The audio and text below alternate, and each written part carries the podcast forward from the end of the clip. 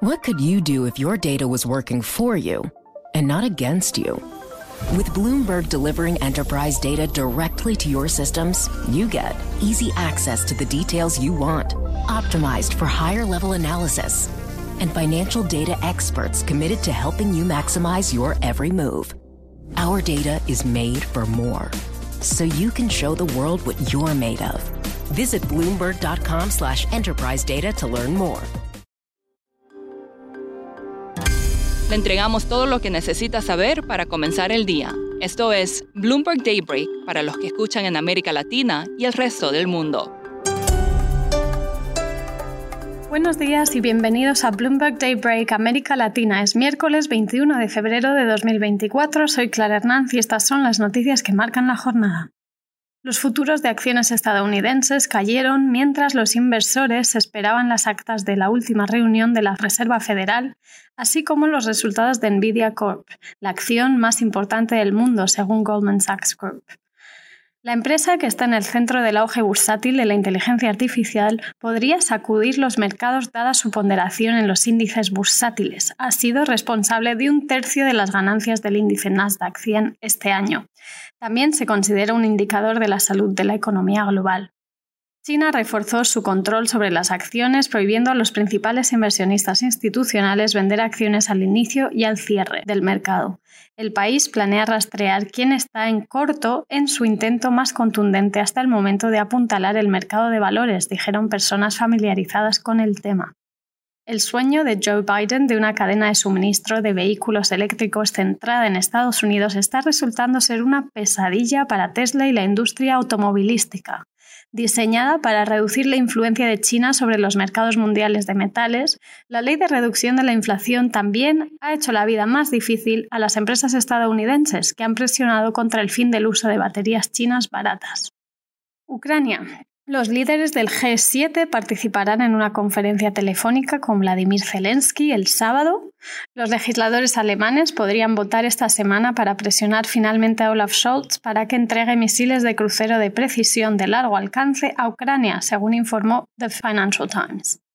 Yendo a América Latina, los ministros del G20 se reúnen en Río de Janeiro a partir de hoy, cuando se espera que el grupo discuta el conflicto en Oriente Medio. El G20 está tan dividido sobre los conflictos en Gaza y en Ucrania que podría verse obligado a reducir el alcance del foro y evitar por completo las cuestiones geopolíticas este año, según personas familiarizadas con el asunto. Brasil está intensificando una brecha diplomática con Israel, diciendo que el gobierno del primer ministro Benjamin Netanyahu está utilizando los controvertidos comentarios del presidente Luis Ignacio Lula da Silva sobre la guerra en Gaza para desviar la atención de lo que califica como una masacre. Las acciones de la empresa mexicana de fútbol y juegos de azar Olamani casi se triplicaron el martes luego de su escisión del operador de televisión Grupo Televisa, elevando el valor de mercado de la compañía recién cotizada alrededor de 4.300 millones de pesos mexicanos. Ahora vamos a hablar sobre startups y venture capital. El año pasado fue particularmente malo en América Latina para ese tipo de inversión, pero Giovanna Velotti Acevedo, periodista de Bloomberg News en Sao Paulo, escribió una nota sobre cómo se ve el escenario para 2024. Acá nos comenta más.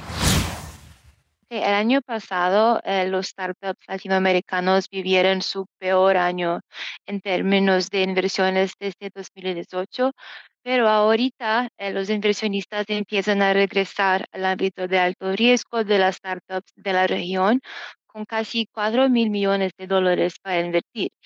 Y eso es a medida que los bancos centrales de la región eh, en, América Latina se embarcan en ciclos de recortes eh, de la tasa de interés. Y nosotros hablamos con algunos de los fondos más grandes que actúan en América Latina, como Kazakh Ventures, por ejemplo, General Atlantic y KID.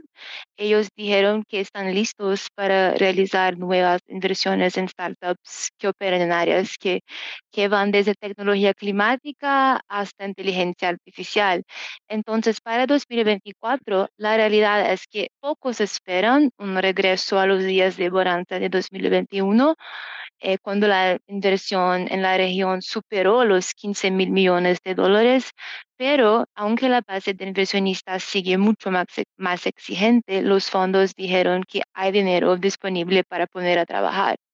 Giovanna, ¿qué más nos puedes decir sobre cuáles serían las startups más atractivas del momento? Sí, es verdad que los inversores están siendo más selectivos en la hora de emitir cheques, pero para las buenas empresas estas recibieron financiación, pero a valores razonables, porque antes veíamos valores muy altos y con el mercado más difícil, hubo muchas negociaciones para obtener valores más razonables y ahora hay suficiente polvo seco en la TAM con grandes fondos locales que son dedicados a la región y inversionistas globales también. Y estos tienen polvo seco, como, como decíamos, para invertir y están buscando empresas de biotecnología, atención sanitaria, servicios financieros como proveedores de pago y plataformas bancarias y también las fintechs brasileñas, por ejemplo, son particularmente atractivas para los inversionistas debido al entorno de tasas del interés del país, porque ya vimos una flexibilización en Brasil. Y también el mercado hay una sólida regulación y mucho talento. Y también es verdad que las empresas que están más focadas en rentabilidad va a haber financiamiento para estas también. Por último, JP Morgan es la última empresa en sacarle provecho a Leo Messi tras firmar un acuerdo de dos años por los derechos de nombre del estadio del Inter de Miami en Florida. Esto es todo por hoy. Para más información de Bloomberg News en español, les invito a suscribirse a la newsletter 5 cosas. El link está en la descripción del episodio. Soy Clara Hernández, gracias por escucharnos. Para conocer todas las noticias que necesita para comenzar el día, revise Daybreak en la app Bloomberg Professional, donde puede personalizar las noticias que desee recibir. También puede suscribirse a la versión solo audio en Spotify, Apple Podcasts o la plataforma de su preferencia. Eso es todo por hoy. Escuche de lunes a viernes Bloomberg Daybreak.